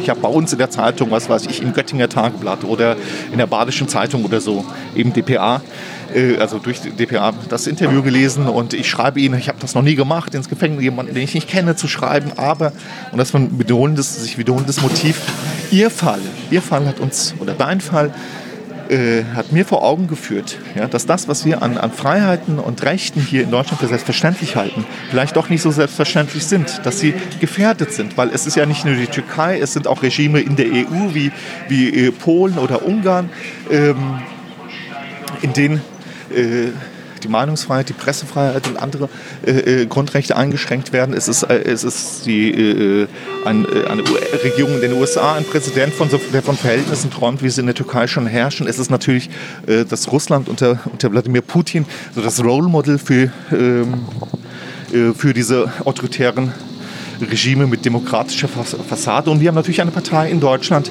die von denselben Verhältnissen träumt, äh, die, also eine Partei des organisierten Ressentiments, der im Bundestag sitzt, von denselben Verhältnissen für, träumt. Und ihr Fall, ihr Fall, um das zu, Ende zu führen, hat uns vor Augen geführt, hat mir oder hat mir vor Augen geführt, dass das, was wir an Freiheiten und Rechten für selbstverständlich halten, dass es vielleicht doch nicht so, äh, dass es fragil ist, dass, es, dass man das verteidigen muss. Und deswegen äh, mache ich etwas, was ich noch nie Leben, meinem Leben getan habe. Ich schreibe ihn, ich schreibe einen mir persönlich völlig, voll, vollkommen fremden Menschen, der noch dazu im Gefängnis sitzt. Und ich glaube, das waren diese beiden Momente, die da zusammenkamen. Also auf der einen Seite sehr eng mit mir persönlich und auf der anderen Seite eine Reaktion auf, äh, auf, auf ähm, Was weltweit also das, was genau was, was über die Türkei hinaus äh, äh, sagen, was viele Leute dann als als als als, als Nächste Station, Tempelhof. Geschichte gesehen haben, wo sich, wo sich eine bestimmte Entwicklung irgendwie verdeutlicht hat und wo sie dann sagen, okay, und dann und sie wollen dann auch was machen und sei es nur jetzt äh, mir ins Gefängnis schreiben. Ich würde da einmal kurz anknüpfen, eben auch auf diese Geschichte, inwiefern ist die Pressefreiheit eigentlich auch hier in Deutschland gefährdet? Weil wir sind ja auch aktuell in einer Situation, du hast es schon gesagt, wir haben eine Partei, äh, die da durchaus schwierig ist. Wir haben aber auch den Fall, dass es immer häufiger Bedrohungen einerseits gegen Politiker, aber auch gegen Journalisten gibt. Also ähm, wie siehst du da die Situation aktuell hier in Deutschland? Also das finde ich, das finde ich echt schwierig. Die, äh, das ist, wir haben in Deutschland es gibt Probleme mit der, äh, mit der Pressefreiheit, übrigens nicht nur durch, durch Anfeindungen, sondern es gibt natürlich auch äh, Sachen, sozusagen presseemanente Sachen, die die äh, Pressefreiheit und die Freiheit von Berichterstattung äh, ähm, äh, einschränken und äh, also wo sich die Presse oder die Medien selber einschränken oder diese Frage im, im, im, im Raum steht. Ich glaube, sowas, also mit, mit, mit einer Situation wie in der, in der Türkei oder auch hier im Nachbarland Polen, 100 Kilometer von hier, Nicht vergleichbar. äh, das ist nicht vergleichbar. Das ist eine andere, ganz andere ähm, Bedrohung. Und es gibt natürlich, es gibt natürlich auch in Deutschland, sagen wir mal, immer wieder Ambitionen. Zuletzt hat das der äh, äh, Bundesinnenminister, der ähm, der auch nur angekündigt hat, eine Strafanzeige. Ah, Scheine. Hast du einen für mich? Wir haben alle einen, ja genau, wir haben ausreichend. Äh, aber erzähl ruhig weiter. Bundesinnenminister Horst Seehofer, der eine Strafanzeige gegen eine Taz-Kollegin stellen wollte. Stellen wollte, äh, aber da, äh, aber ist dann nicht. So, einmal unsere Tickets. Was ist Hallo. das? Das ist äh, mein Berufstagesspiegel-Ticket. Ach, sehr schön. So, So. Ähm, Horst Seehofer, aber was dann, was dann nicht nur, äh, ich glaube, so von einhellig, soweit ich das äh, verfolgen konnte, äh, von allen äh, Journalisten oder Men- Kommentatoren in allen Medien zurückgewiesen wurde, sondern auch aus der Bundesregierung, auch von der, äh, äh, auch die Kanzlerin wurde ja, hieß es ja, dass die Kanzlerin das äh, dem Innenminister auch deutlich gemacht habe, dass sie das für keine so gute Idee hält. Ich glaube, dass da die ähm, in Deutschland noch immer was auch was stark, also natürlich gab es immer wieder auch in Deutschland in der Vergangenheit Razzien bei, äh, ähm, bei, bei Redaktionen. Es ist nicht so, dass bei Cicero mal bei der Taz, ich glaube zuletzt in den 90er Jahren, ist nicht so, dass sowas nicht vorkommt. Aber dass sozusagen eine Strafanzeige oder eine Strafverfolgung von der, aus der Bundesregierung hervor, äh, äh, heraus äh, angeleitet wird, ich glaube das letzte, äh, das letzte Mal, das war die Spiegelaffäre 1961. Und äh, dass diese Linie hält, das finde ich, das finde ich sehr beruhigend und ich finde, das hat auch dieser Fall Seehofer gezeigt. Das heißt übrigens nicht, dass ich das für grundsätzlich illegitim halten würde, eine Strafanzeige äh, zu erstatten ge- wegen, wegen Berichterstattung. Aber es ist halt was anderes, ob das ähm, jemand macht als Berufsvertreter. Ich halte nicht, nicht viel von äh, äh, von gewissen äh, in den Medien sehr äh, häufig zitierten äh, Polizeigewerkschaftern, aber ich, ich finde das legitim, wenn die da, wo sie meinen, ihre Interessen äh, berührt zu sehen, wenn sie einen Fall von Volksverhetzung oder was auch immer äh, da Strafanzeige zu erstatten. Das ist, es ist legitim. Es ist immer legitim. Ähm, es ist aber was anderes, ob ähm, ob die Bundesregierung versucht, den Eindruck, also auch nur den, etwas den Eindruck erweckt, es, äh, es würde äh, politische Zensur stattfinden. Ja. Deswegen ist es was völlig anderes, ob jetzt ähm, äh, Gewerkschaften, NGOs oder was auch immer, gegen wen auch immer, auch gegen Journalisten oder gegen Presseerzeugnisse, wegen einzelnen Texten ähm, Strafanzeige erstanden ist, was völlig anderes, als wenn das die Bundesregierung macht. Und ich glaube, an dem Punkt, das, das hat aber diese Geschichte auch ganz gut gezeigt, da hält äh, da ist der Konsens in, in Deutschland, ich glaube, heute sogar weiter als oder, oder gefestigter, als es, als es vielleicht noch äh, vor ein paar Jahren der Fall war. Zu den Bedrohungen Ja. und so mit der, das, ja, natürlich, das gibt es, aber ich finde, das, ich glaube, das ist auch einer der Gründe, weswegen Deutschland auf den, in der Rangliste der Pressefreiheit inzwischen so in den, in den 20s regiert, also nicht mehr in den Top, nicht in den Top 10 ist. Das liegt weniger an ähm, äh, staatlichen Maßnahmen, sondern so hatte ich dieses Ranking sozusagen auch, wie es zustande kommt, kenne von Reporter ohne Grenzen. Das eine sind halt äh, Übergriffe und, und Drogen und so weiter. Und das zweite ist, aber das sind auch so Sachen, die dann auf dieses Ranking einfließen, äh, wie äh, wie groß ist die Pressevielfalt oder was gibt es für eine Form von Konzentri Konzentrierung, Monopolisierung. Das hast du ja in vielen Regionen Deutschlands, was auch an der äh, freien und unabhängigen Berichterstattung und auch der Information, dem Recht der Leserinnen und Leser oder der, der Bürger, sich auch von verschiedenen Quellen Informationen zu beziehen, halt auch zuwiderläuft, wenn es halt nur eine Zeitung gibt aus einem Haus, die dann halt in der Region äh, berichtet. Ähm, das gibt es, aber ich finde, äh, ich finde, wir sollten als, als Journalisten jetzt auch nicht, ähm, wir sollten auch nicht weinerlich werden. Das ist irgendwie, ist dieses, dieses, dieses, diese Droherei im Internet, das gehört, das ist irgendwie auch der, das ist Zeichen der Zeit und ähm, mir muss man bisschen, aushalten, findest du? Ich finde, das muss man aushalten, weil ähm, als Person des öffentlichen Lebens, und das bist du als äh, Journalisten zumindest in einer, einer bestimmten, mit, einem bestimmten, mit einer bestimmten Reichweite und Namen, dann bist du eine Person des öffentlichen Lebens. Das, auch was, was du sagst, ähm, hat Auswirkungen, das wird zur Kenntnis genommen und als Person des öffentlichen Lebens ähm, gehört das dann, äh, muss man das, glaube ich, auch aushalten. Also man muss nicht alles aushalten, es ist auch da wieder, es ist legitim, Strafanzeige zu erstatten. Ich ich habe neulich zum ersten Mal Strafanzeige erstattet, was ich sonst nicht gemacht habe, äh, weil ich weiß, dass diese Fälle eh nicht verfolgt werden, selbst in Fälle von, von Bedrohung, Beleidigung, das ist, komm mal an die Güte. Ähm, aber äh, ich habe ich habe neulich zum ersten Mal, das war im Zusammenhang mit, mit diesen NSU 2.0 gekennzeichneten äh, Mails, von denen ich auch einige erhalten habe.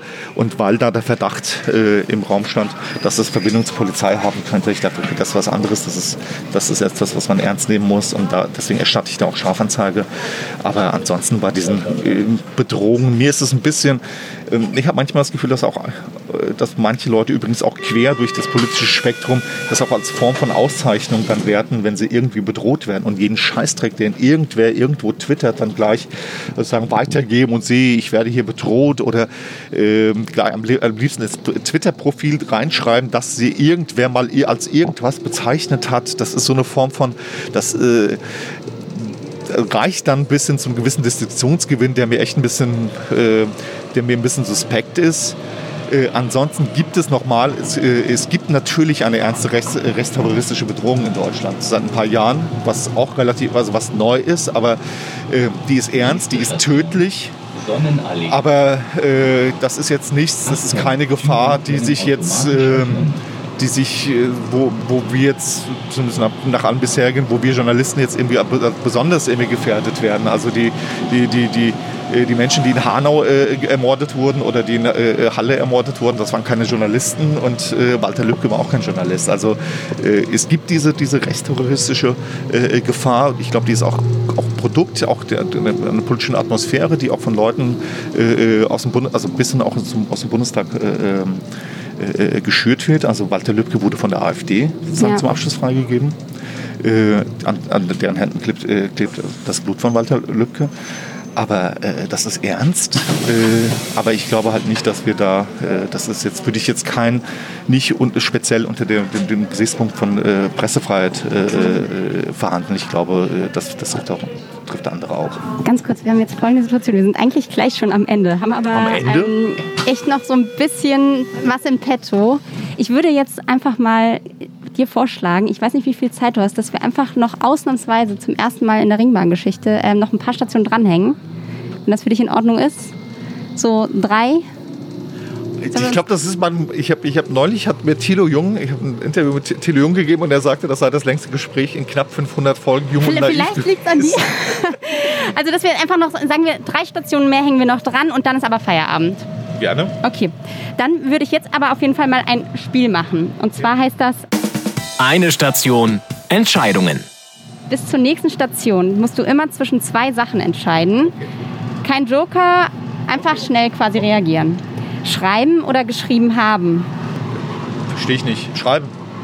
Frühaufsteher oder Nachteule? Nachteule. Wegbier oder Gin Tonic? Gin Tonic. Ernst oder ironisch? Ernst, Bier ernst. Zurück oder in die Zukunft? In die Zukunft. Flörsheim oder Friedrichshain? Flörsheim. Fastnacht oder Karneval der Kulturen? Weder noch. Prenzlauer Berg oder Kreuzberg? Da ist eine Frage. Kreuzberg natürlich. Teufelsberg oder Cottbusser Tor? Cotti. Baklava oder Berliner? Baklava. Tee oder Nescafé? Nescafé allein schon, weil es, das, weil es mich an den Knast erinnert. Und wenn dann mit Milch und Zucker oder schwarz? Milch und Zucker immer. Macht den Nescafé besser, ne? Das macht jeden. Ich bin auch sonst Milch und Zucker. Ich trinke auch gerne Bier mit, äh, mit äh, Grapefruit oder so. Mädchenbier sagen. Okay. Sagen andere, sagen, sagen habe ich kenne den Ausdruck von Frauen. Das ist nicht mein Ausdruck. Kippe oder E-Zigarette? Zigarette natürlich. Echte. Rot oder grün? Rot oder grün? Mhm. Wenn es politisch gemeint ist, rot. Haus besetzen oder Haus besitzen? Ähm, eine finde ich gut, das andere habe ich. 9. Okay, das lassen wir dann einfach jetzt mal offen. Ähm, Taz oder Springer?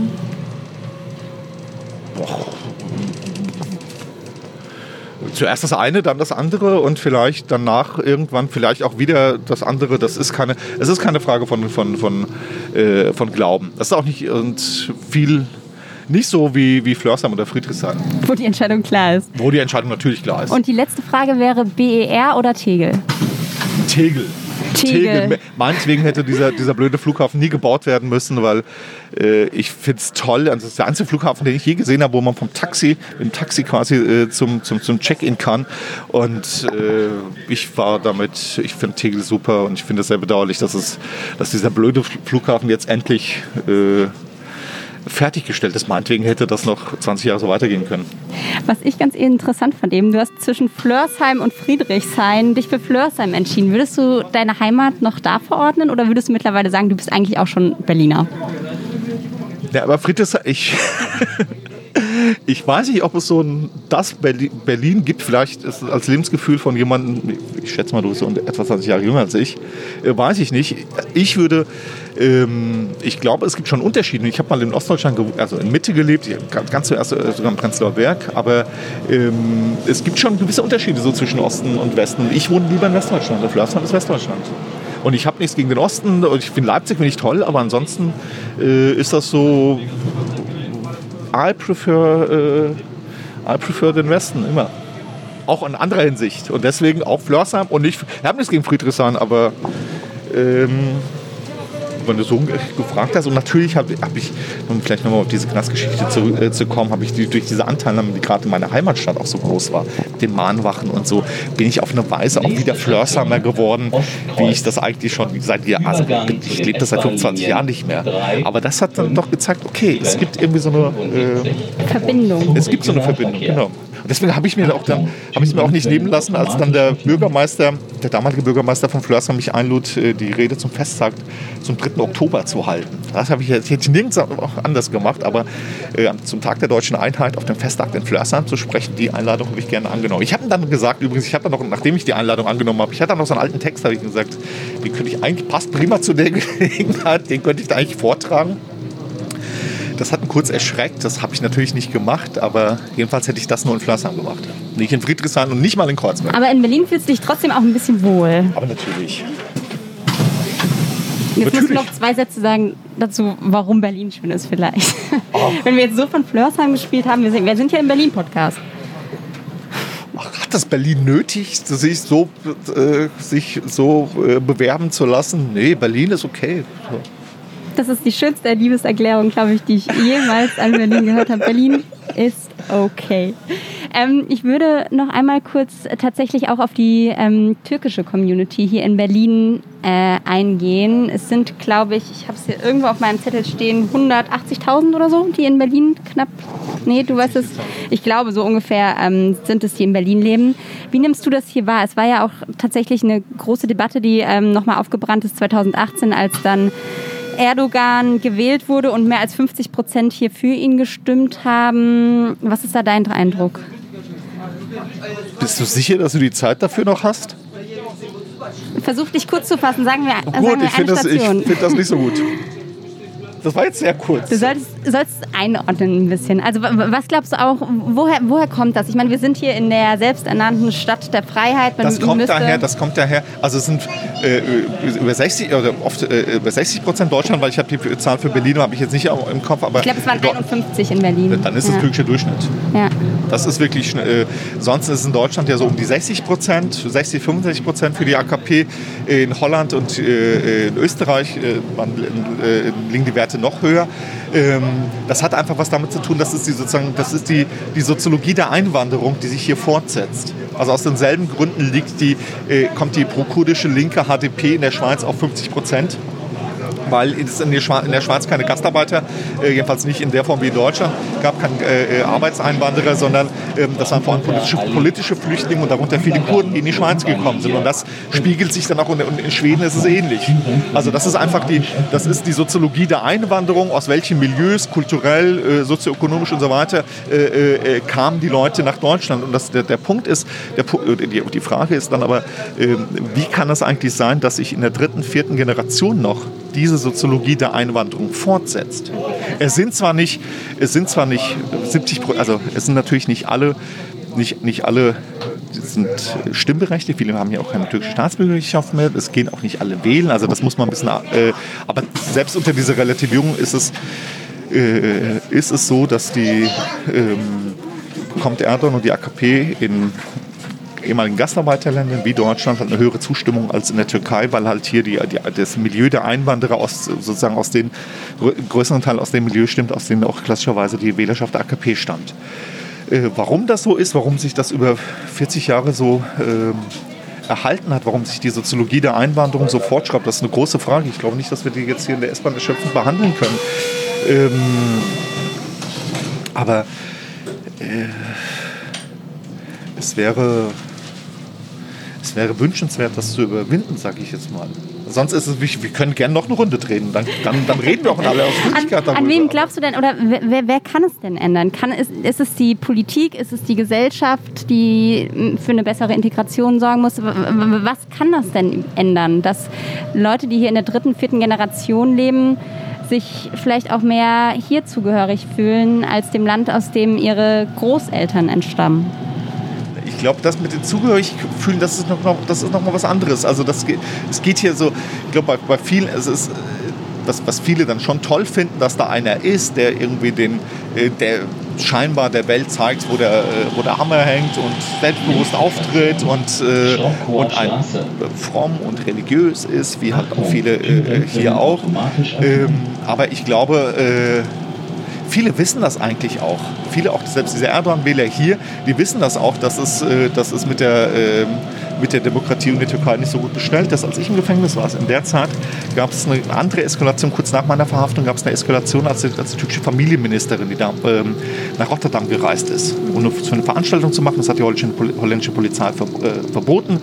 Ähm, und Mark Rutte hat damals dann das, eben diese Eskalation auf den Straßen von Rotterdam, wo der Konvoi der Ministerin, die heimlich aus Deutschland eingereist war, kurz vor dem Konsulat gestoppt wird und nicht durchkam. Und sowohl Rutte hat das in seinem Wahlkampf dann benutzt, als auch ähm, äh, die AKP und Erdogan in dem Verfassungsreferendum. Aber währenddessen gibt es ganz eine interessante Stelle, ähm, was so über Handy, wie das aufgehalten wurde, wo zwei in Holland lebende Jüngere Erdogan-Anhänger oder AKP-Anhänger dahin gegangen sind zur Unterstützung der Familienministerin. Ja, und dann äh, marschiert da die holländische Polizei auf und das ist so ein aufgeregtes Handyvideo, wo die sich, und man hört, wie sie sich unterhalten und der andere sagt, die werden uns verhaften, die werden uns verhaften. Und sein Freund sagt, und das sind Erdogan-Anhänger, die sich unterhalten. Und sein Freund sagt, Quatsch, wir sind doch hier nicht in der Türkei. Das ist doch völlig grotesk. Das ist total grotesk, aber ich finde das auch schön, weil es auch zeigt, ähm, dass auch zumindest guter Teil auch der Leute, die hier Erdogan wählen, dass sie eigentlich auch genau wissen, äh, was in der Türkei abgeht. Aber ist es dann nicht fast umso schlimmer, dass sie ihn trotzdem wissen? Also man kann nicht mal ihnen sagen, es ist eine Unwissenheit. Ähm, Also aus türkischer Sicht, als, äh, aus türkischer Sicht würde ich, äh, würde ich denen das Wahlrecht entziehen. Meine Damen und Herren, Das hat ja seine Gründe, weswegen das gab es vorher nicht. Äh, Das ist erst seit ein paar Jahren der Fall, dass man in, in, äh, in türkischen Konsulaten im Ausland wählen kann. Was, wovon nicht nur die AKP profitiert, die HDP profitiert davon auch, die kurdische äh, äh, Partei. Aber aus türkischer Sicht würde ich, würde, ich, ähm, Gut, als Erdogan machst du es natürlich nicht, wenn du als davon Erdogan machst du natürlich nicht. Er sei denn, im, äh, im, äh, äh, er, würde im Ausland insgesamt mehr äh, andere Ergebnisse erzielen. Genau, aber im Moment sieht es ja für ihn. Also bei der letzten Parlamentswahl gut konnte man überall, äh, ich glaube auch in einigen afrikanischen Staaten und so weiter, das einzige Land, wo man nicht wählen konnte, das war Nordirak. Weil da ziemlich viele Kurden sind, weil er wusste, da kommen irgendwie hinter 90 Prozent für die HDP. Deswegen war, der, war das Konsulat in Erbil war das einzige, äh, wo, wo, obwohl es dann nennenswerte äh, Staatsbürger gibt, die da ja, arbeiten oder so oder leben, äh, da hat man keine Wahlurne aufgestellt. Aber es war auch die einzige. In einem Land, wo mit einer nennenswerten Anzahl von, äh, also selbst in Japan und in Kenia oder so könnte man wählen, aber nicht, nicht in Erbil. Ich würde jetzt tatsächlich mal unsere letzte Station einläuten, weil wir es ja versprochen haben. Ringbahn Speed Dating. Du hast jetzt noch eine Aufgabe und zwar darfst du mit dem Mikro einmal loslaufen und irgendwen hier in der Bahn zu irgendeinem Thema, ähm, du kennst dich ja journalistisch aus, äh, interviewen oder mit ihm sprechen. Okay. Zum Beispiel Irgendwen. irgendwa- irgendwen über irgend Einfach loslegen. Okay. Hallo. Dennis Michel vom, gerade vom Tage, ich wurde vom Tagesspiegel beauftragt, Sie was zu fragen. Wie finden Sie das mit, dieser, diesen Masken in der U-Bahn? Ne, ist doch wichtig. Es ist ein, es ist ein, Aerosol, es ist ein äh, Aerosol verbreitender Virus. Also, und es ist doch wichtig, dass, dass wir auch die Schwachen in der Gesellschaft schützen, oder? Sie finden das keine, Be- keine Belastung oder keine Zumutung? Seit Mitte Januar kurze Hosen. Also für mich ist Wärmetechnik eine Belastung natürlich, aber es geht doch nicht darum, ob ich jetzt darunter jetzt ein bisschen mehr schwitze. Es geht darum, ob wir dann auch die Schwächsten in der Gesellschaft mit schützen, die sich jetzt durch Autoimmunerkrankungen halt enorme Risiken haben, die durch irgendwelche Vorerkrankungen der Atemwege vor, äh, Probleme haben. Mittlerweile hat es ja gezeigt, dass das auch, äh, wenn man davon schwer erkrankt ist, dass das äh, innere Organe angreift, der Virus. Wir müssen halt das durch, durchziehen, bis äh, wir entweder so weit durcherkrankt sind, dass eine Herdenimmunität besteht oder endlich ein Impfstoff da ist. Und ich denke mal, das sollte doch jeder auf die Reihe kriegen, oder? Vielen Dank. Ah, Das war eine Frage, richtig? Was? Eine Frage. Wie ja, eine Station quasi. Du darfst wieder zurückkommen und jetzt gehen wir Richtung Tür. Und du darfst mir aber noch kurz erzählen, was er. Ähm, upsala, Entschuldigung. Jetzt sind wir an der Greifswalder Straße. Ähm, so, worüber habt ihr gesprochen? Straße? Greifswalder Straße. Wir sind äh, Ostdeutschland, oder? in Ostdeutschland, wo du nicht gerne sein möchtest, aber. Nein, ähm, äh, so, nein, nein, nein. ist so eigentlich, es Prenzlauer Berg ist auch nett hier. Bitte? Prenzlauer Berg kann man, ja. Es eine Strafe gibt, dann sollte man die auch kontrollieren. Geht es um die Maske, Ja, es geht um die weil nicht alle Masken tragen? Okay. Ja, wir Okay. sind leider nicht für die Kontrolle zuständig, aber manchmal, weil ich habe gehört, dass ihr von der Tagesspiegel seid, äh, da, dass man das dann wirklich auch mal nachvollziehen kann, warum man eine Strafe zahlt oder, oder warum man überhaupt die Masken trägt. Das ist, un, also es ist sehr, sehr gefährlich, für, gerade für uns alte Menschen. Ja. Ja, ja, also ich glaube, es schützt die Gesundheit aller, deshalb ist es wichtig. Aber viel mehr können wir dazu auch nicht machen. Wir müssen Nein, jetzt. aber vielen Dank. Dankeschön. Vielen Dank. So, ich Ähm, muss jetzt eine rauchen und es ist jetzt nicht so, ich habe auch, das ist auch ein bisschen Frotzeleid, aber ich weiß natürlich, wo die Greifswalder Straße liegt. Meine erste Wohnung in Berlin war nicht weit von hier, ich, äh, war in Prenzlauer Berg. Und Ich halte das mal, dann kannst halt du das mal dir ich die Maske aber einmal kurz absetzen. Ja, wir sind eine ja jetzt an der frischen Luft. Ähm, ihr, Ich habe nach dem Wesentlichen nichts Besseres eingefallen als das große Thema jetzt auch nach der, äh, nach der großen äh, Demo am äh, Wochenende mit äh, 7,8 Millionen äh, Teilnehmern, äh, wie ich unabhängigen Medien entnehmen konnte. Und ähm, wo es ja auch um die äh, Maskenpflicht Maske. ge- äh, ging. Und deswegen habe ich äh, den Erstbesten, der, ähm, der meinen Blick aufgefangen hat, habe ich nach der Maske gefragt. Und er hat gesagt, das sei... Äh, oder das, das habe ich ja sowieso aufgezeichnet, muss ich jetzt nicht wiederholen. musst du nicht wiederholen, aber ihr habt über die Maske gesprochen. Wie hast du es eigentlich, war das, konntest du im Gefängnis immer rauchen, wann du wolltest? Also im Polizeigewahrsam nicht, das war schlimm. Da Ja. haben wir- haben wir dann Nikotinpflaster Oh. geschmuggelt. Ja. Irgendeinen Weg gibt es immer. Und danach im Gefängnis habe ich. Ähm, im, Im Knast konnte ich rauchen. Okay. Ich konnte rauchen und guck mal, das, man sieht nicht mehr viel davon. Ja. Das war, ich hatte das ist hier so ein Rest, das ist so eine Schwiele, die ich hier hatte und hier hatte ich diesen, diesen schon länger weg, hier an den, an den, an den Fingern. Ähm, das Vom war, Drehen? Vom Schreiben, nein, vom, Vom Schreiben. Schreiben. Vom Schreiben. Und die Ja, habe ich ja. auch immer Besuchern so, weil ich halt so viel mit der Hand geschrieben habe. Und ich hatte schon in der Grundschule eine ungesunde äh, Haltung beim, äh, ähm, äh, äh, beim Halten des Stiftes. Und durch das viele Schreiben, durch das viele Handschreiben, hatte ich dann irgendwann so Schwielen in den Händen, die ich dann aber auch gerne, wenn Besucher, also andere Anwälte oder äh, oppositionelle Abgeordnete, die ab und zu mal zu Besuch kamen und so, denen habe ich das so, so gezeigt, wie so, wie Opa seine Kriegswunden zeigt. So, hier meine, meine Auszeichnung, hier die Schwielen an der Hand, die ist jetzt ein bisschen, die ist fast weg. Man spürt sie, wenn du mit dem Finger drüber Aber- fährst, aber du kannst sie spürt noch man sie zeigen. noch. Ich, Ja. kann sie, ich kann sie noch zeigen, aber es ist ja auch gut, äh, es ist ja auch gut, wenn, ähm, äh, wenn das irgendwann vernarbt. Das heißt ja nicht, dass es vergessen ist, aber äh, irgendwann ist es vielleicht auch gut, wenn ich das irgendwann nicht mehr so äh, vorzeigen muss. Und, es vielleicht auch, und vielleicht ist es auch schön, wenn wir das nächste Mal, wenn du mich nochmal einlädst, können wir vielleicht über irgendwas anderes reden als, ähm, als über diese, äh, als über diese Geschichte.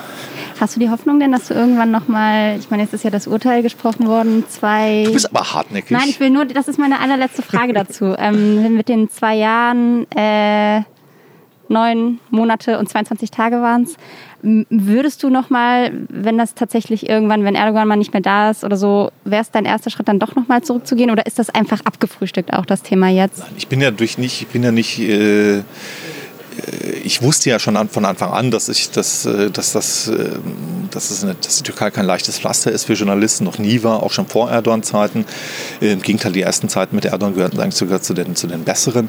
Äh, Und ich wusste auch, dass, es, dass man als Journalist mit, ähm, mit einem türkischen Hintergrund, äh, ein paar Üs im Namen und Ys, und, äh, aber der für eine ausländische äh, Zeitung oder für einen ausländischen Sender arbeitet, halt äh, sehr leicht unter den Ruf des Vaterlandsverräters äh, gerät. Das war all das wusste ich ja und trotzdem bin ich dahin und äh, ich bereue das auch nicht. Und, ähm, aber im Moment wäre es, weil die, weil die türkische Seite ähm, das also auch als Bedingung und Erdogan persönlich als Bedingung meiner Freilassung gestellt hat, dass ich das Land sofort verlasse. Und zwar schnell und geräuschlos. Und das gut geräuschlos, das war noch nie meine Sache, das habe ich auch nicht gemacht. Das schnell wollte ich, ich habe das eigentlich auch abgelehnt, das habe ich alles in meinem Buch auch ausführlich erzählt, dafür fehlt jetzt die Zeit, aber ich habe mich dann am Ende auch davon überzeugen lassen um, und mein Verlag hat mich dann abgeholt ähm, mit einem Flugzeug, ähm, das wir dann mit meinen Freunden und mit, Delegation, mit unserer Katze zusammen betreten konnten. Aber deswegen, weil es Erdogans Bedingungen war, weil es ist, weil es gibt keinen einzigen politischen Gefangenen, bei dem er sich so aus dem so festgelegt hat öffentlich, wie bei mir, solange ich in diesem Amt bin und so weiter. Und deswegen muss ich davon ausgehen, dass er das als Provokation empfinden würde, wenn ich in die Türkei äh, äh, ginge, unabhängig davon, äh, ob ich jetzt, ob dieses, Verfahren, dieses Verfahren wird früher oder später mit einem Freispruch enden, in welcher Instanz auch immer, da habe ich keinen Zweifel. Aber äh, selbst wenn ich irgendwann, äh, wenn da ein Freispruch ist, es ist, äh, bedeutet das noch lange nicht, dass ich ähm, dass ich sicher in die Türkei reisen könnte. Ich muss damit rechnen, dass das als Provokation gewertet wird, dass das eine und journalistisch in der Türkei arbeiten, äh, das wäre äh, selbst meine Zeitung, also die Welt würde mich, ich glaube, die, die würde mich eher auf die, auf die Bahamas als Korrespondent äh, schicken, dann nochmal in die Türkei. Aber und meine Frau würde das auch nie, niemals zulassen. Aber selbst wenn ich trotz allem dahin gehen würde, ähm, also es gibt Ko Verfahren von, gegen Kollegen, türkische Kollegen, in deren Anklageschrift steht, hatte Kontakt zu Deniz Yücel. Ja? Als ob es irgendwo den Straftatbestand gäbe. Wer den guten Tag sagt, kriegt drei Jahre Knast oder so. Und, ähm, und deswegen unter diesen Voraussetzungen, also wenn jeder, der zu mir Kontakt hat, potenziell riskiert, dass deswegen, äh, dass, das, äh, dass das dann eben zum strafrechtlichen Vorwurf gemacht wird, äh, kann ich unter geht es dann nicht nur um nicht, nicht allein um meine Sicherheit, sondern auch um die Sicherheit äh, von anderen. Und unter diesen, diesen Umständen ist es, äh, ist es unmöglich, in der Türkei Journalist zu arbeiten. Und auch ein äh, Besuch ist jetzt auch nicht so ratsam, aber fertig bin ich mit der Türkei nicht. Also wir führen im Moment eine, eine Fernbeziehung, aber äh, äh, dass ich hoffe, dass dieser Tag eher in nicht allzu weiter Zukunft liegt, aber äh, ich freue mich schon sehr darauf, auf, äh, ähm, wieder in die Türkei zu fahren und zu berichten. Äh, it's over, Tape. Und jetzt erstmal Berlin. Es sei denn, Flörsheim ähm, läuft den Rang ab und du entscheidest Nein, Flörsheim, Flörsheim ist auch okay. Flörsheim ist aber aus der, aus der Ferne auch okay. Da ist Mama. Ja. Okay, Grüße an dieser Stelle. Ähm, nein, sonst bin ich mit äh, Berlin schon sehr zufrieden. Auch mit Ostberlin. Ostberlin ist auch super. Ich habe überhaupt nichts gegen den Osten. Musste nochmal gesagt werden. Bitte, bist du aus dem Osten? Nee, Ich komme doch aus der Nähe von Mainz. Ach, du kommst komm aus der Nähe von Mainz, ja, eben, Ja, aber ich wohne jetzt in gesagt. Prenzlauer Berg, also ich wohne in Ostberlin. Gut, ähm, Dennis. Ich glaube, aber in Prenzlauer Berg wohnt da noch Ostberliner? So echt? Nee, ja. So, äh, ich glaube, da wohnen nur Schwaben. Um das Klischee nochmal perfekt zu machen. Aber, äh, und ich. Gut, ich äh, danke dir für unsere verlängerte Berlin-Runde. Es war sehr schön und beim nächsten Mal nehmen wir uns A mehr Zeit und B reden wir dann nicht mehr über die Vergangenheit, sondern über das, was kommt. Und ja, danke für die Einladung und für diese Fahrt mit, dem, mit der Ringbahn. Die habt ihr bezahlt, ne? Sehr gut. die haben, danke. ist auf dem Tagesspiegelkonto äh, mit Spiel Sehr schön. abgerechnet, genau. Okay. Bis dann. Bis dann. So, das war unsere Runde Berlin mit äh, Dennis Yücel. Ähm, ich hoffe, ihr hattet Freude vor euren Podcast-Hörgeräten. Wir verabschieden uns für heute. Bis bald. Eine Runde Berlin, der Ringbahn-Podcast vom Tagesspiegel Checkpoint.